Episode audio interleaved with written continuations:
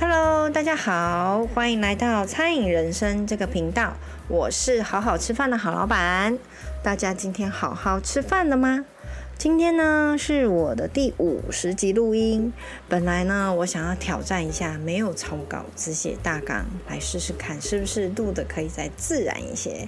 但是呢，写大纲的时候，不知不觉又把字字句句给写出来了，所以呢，又失败了。好啦。那我们今天要来和大家分享一下奇葩的客人。第一个客人呢是一个妹妹，她叫做我是那个妹妹。那一天的电话是怎么回事？好好吃饭，你好。喂喂喂，我我我我是那个妹妹啊，就是那个妹妹啊，那个妹妹你知不知道？诶，那请问你是要点餐吗？你们有有什么汉堡啊？我们有很多选择哎，如果你要吃牛的话，我们有四盎司牛、八盎司牛，然后鸡也有，傻傻吃鸡、塔塔鸡，猪也有，鱼也有，看你想要吃什么。嗯，我没有去买过呢，是我哥哥有去买过啦。那你可以再念一遍吗？哦，我们种类真的蛮多的，还是你要直接上网去看看嘞？呃，网络上都有我们的菜单。那你们那个会等很久吗？会等很久吗？如果你决定好的话，你也可以先打电话过来点。那等待的时间大概是十到十五分钟。哈，还要那么久哦？啊，你们是不是那个前面右转，然后前直直走，再左转那一间？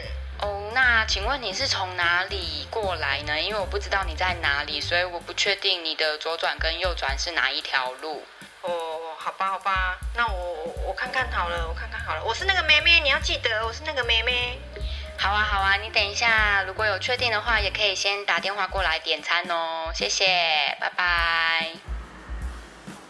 结果呢，那个妹妹真的出现了耶，点了一个八盎司跟大杯的鲜奶茶。然后呢，要临走的时候还不忘说：“哎，那你要记得我，你要记得我。下次我打电话来，我是那个妹妹，你就知道我要吃什么了吧？”我说：“嗯，对啊。可是你每次吃的都是一样的吗？”妹妹才说：“哦，对哦，好啦好啦，那我还是自己来好了。”然后呢，隔天还真的又出现了。我又来了，我又来了。那个妹妹，我是那个妹妹啦。哦，我昨天买八盎司被骂，我今天买四盎司就好了。是不是很可爱？真的很可爱。打电话来的时候，真的，嗯，怎么会叫我再念一遍？后来呢，想想这件事情，这个妹妹哦，还真的蛮可爱的。好啦，我们再来聊聊外食这件事情。上次和大家聊过了，之前发生种种的外食客，今天呢又发生了一个恼羞成怒的客人，我也不惯着他。事情是这样的，有一对呢中高龄的大叔大婶来到店里用餐，穿得还蛮不错的，马上呢就为他们安排座位，递上菜单。眼尖的蕴涵呢看到他手里有拿着味道很大的蚵爹。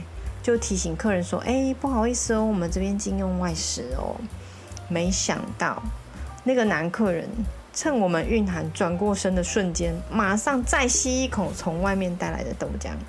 蕴涵就和我说：“你看，你看那个客人很奇怪呢，都已经告诉他不能外食了，还是要再吸一口豆浆，还咬一口蚵蚵爹，真的很坏呢。”我看了看是哪一桌，就看到他嘴巴还在咬。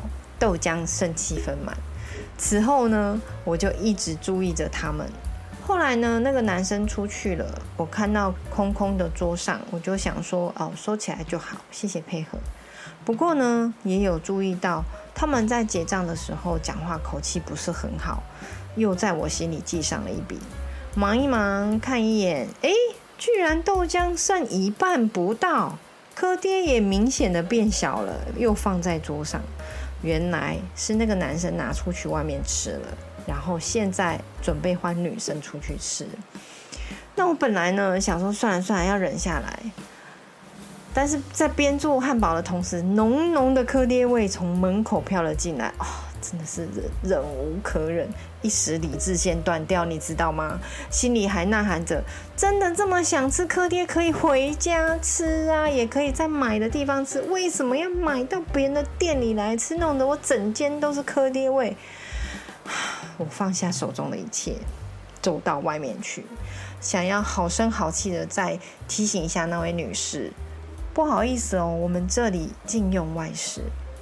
没想到呢，他已经满足了吃完了，还回答我：“我在外面吃，又不是在里面。”我说：“外面这些桌椅也是我们的桌椅呀。”然后呢，我就往回走，他呢自己可能拉不下面子，就追在我后面说：“那我们可以不要消费吗？”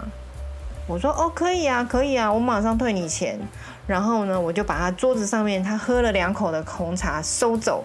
也没和他计较，全额退给他了，一点都不想留，快点走，巴黎巴黎巴黎卡，真是气死我了！我呢也已经受够这些不懂禁用外食的人了。如果真的那么想吃外食，为什么不在别家店吃？可以请大家将心比心一下吗？你不喜欢吃榴莲，你的客人、你的朋友就硬要买榴莲去你家吃，你感觉如何？开店就是要来盈利赚钱的，不然怎么叫盈利事业？如果大家都在外食，是要我们如何生存经营下去？这一点真的是我们的底线，还请大家多多包涵。低消的部分也是，并没有要求你每个人要点正餐，点杯饮料或者是个小点心，我们都可以接受，有点就好。最便宜的饮料也就三十五元，这有很过分吗？我真的是很不懂哎，真的很想低声呐喊，比较一下，还是那个妹妹比较可爱。那在这大半年的时间呢，我们也面试了不少新人，有在殡仪馆上班太累，只想可以好好睡觉的妹妹来面试，也有等待时划手机。等到要面谈的时候，才要借笔写简历的这种也有，也有来面试的时候散发着臭臭味道的妹妹说：“哦，有时候没钱吃饭就不吃饭，但是还是肉肉的妹妹。”那当然也有印象很不错、很好的面试者，有一个阿姨很积极的跑来面试，虽然年纪有点大了。不过看得出来，手脚是非常的灵活和快，就丢脸，一看就知道是个宝。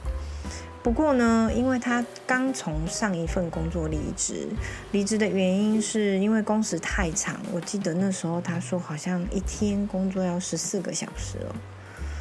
家中呢，小贝希望他不要那么累。不过面谈之中呢，他又对于上班的时间踌躇不定，因为想要从一大早就开始上班，时间又不想太短，但是又想到自己因为时间太长才又离开上一份工作，所以他自己也有点矛盾，没有办法和自己妥协，所以就先婉拒我了。那后来呢，也有一个大姐我蛮喜欢的，是公司退休下来，不想要闲在家里，想找点事情做。工时也不想太长，所以我帮他安排了一周大概四天，然后一天四到六个小时。那只可惜这个大姐对自己要求太高了，第一天就期望自己学会所有东西，不要造成我们的困扰。所以在给自己压力太大的状况下，第二天下班之后就发信息跟我说，怕拖累我们就不来了。这个姐姐很可惜，我真的还蛮喜欢她的，而且感觉蛮有质感的，很用心呢、我觉得。那后来呢，还有一个小姐姐，也是常常笑脸迎人，很活泼开朗，话呢是有一点多，可以感受到她身边的气场都是有点混乱的，安定不下来，有点急躁躁的那一种，擦擦丢的那种感觉。一直叽里呱啦、叽里呱啦的讲不停，不过很肯做就是了。连续来了两个礼拜，还想说，嗯，来了两个礼拜应该 OK 了。没想到第三个星期上班的前一天就说，哦，家里有事，加上体力不支，所以没有办法继续做了。嗯，其实啊，我们训练人都是成本呢，没关系啦，合适的就会自己留下来，不合适的会离开。那我今天呢，面试了一个新人，是一个弟弟哦，十九岁，高中没有毕业，也没有去补习，但他有说他明年就可以直接上某某大学，因为他说那个大学有钱就可以上，也不用考试。我是很存着问号啦，但是也不好意思一直质疑他。那他只能上白天的班，晚上有自己的事业，所以我就很好奇问他说：“哎，你才十九岁，那你有什么自己的事业呢？”他回答是说：“嗯，我的事业是博弈和卖精品服饰。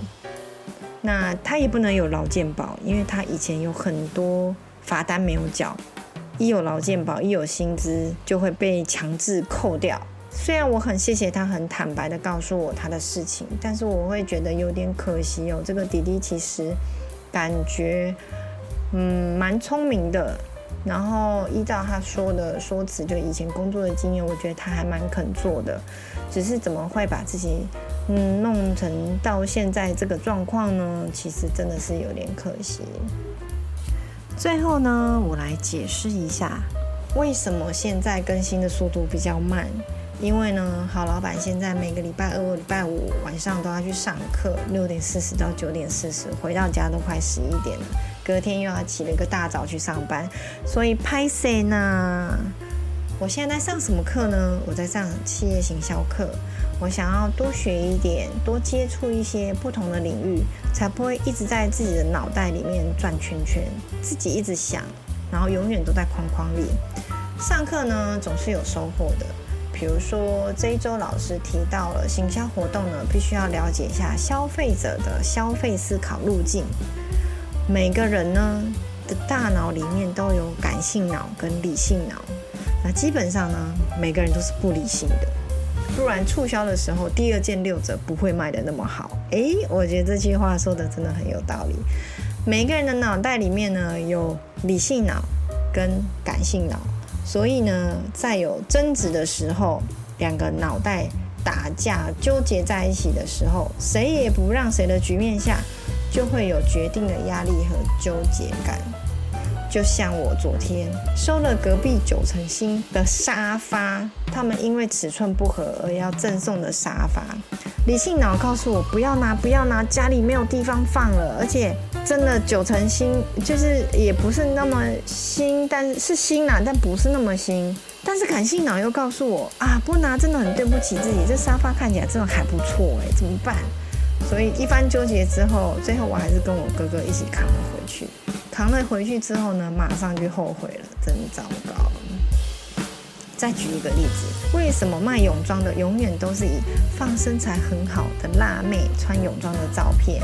因为看了之后，我就会觉得哇，我穿起来也会跟她一样美，身材一样好，所以买回家之后都迫不及待地穿在自己的身上。哇靠，根本就是包香肠还包不好，一层层的是能看吗？知道我那时候在大陆的时候，光是买泳衣这件事情。买，我告诉你不夸张，大概有七八件。买了之后试穿很生气，然后又再退货了。我之前都是想不通，自以为身材跟模特一样好，买了又退，买了又退，买到现在一件我泳衣都没有。上次去长滩岛玩，下水都还是穿 T 恤下海，因为没有泳衣可以穿呢、真是很令人生气。所以呢。本能的感性脑都觉得自己穿的会和照片里面的妹妹一样的漂亮，这是商人一贯的手法，销售心理学。男生也有这个例子啊，卖精品表也都是用一些形象好啊、很帅、很酷、很有型、很性感男性戴在手上代言，让你幻想戴上这只手表就跟海报上的明星一样帅气有型。这个老师呢，真的上的还不错。他的教法呢，是引导我们去思考如何行销，而不是课本上写的一些行销教条跟专有名词，听了也听不懂，看了也看不懂。使用了很多的案例来教我们思考的方向跟逻辑，非常棒。我也建议你们可以的话哦，可以去那个台湾就业通网站搜寻一下有没有自己想上的课程，以及配合你可以配合的时间。这个是政府有补助的，只要你有出席正常去上课，政府就会补助你学习的费用，前提是你要有劳保的身份哦。那连接我会放在简介区，有兴趣的朋友，或者是不晓得怎么选择的朋友，你可以留言发问我，我会很乐意回答你的。因为他进去选课还有一些路径要选，不是那么友善的呃路径，但是慢慢找还是找得到的。好啦，那我们今天就聊到这边。别忘喽，再忙碌也要好好吃饭和学习哟。老师有教我思考要跳出框框，我正在努力中。那我们下次见，拜拜。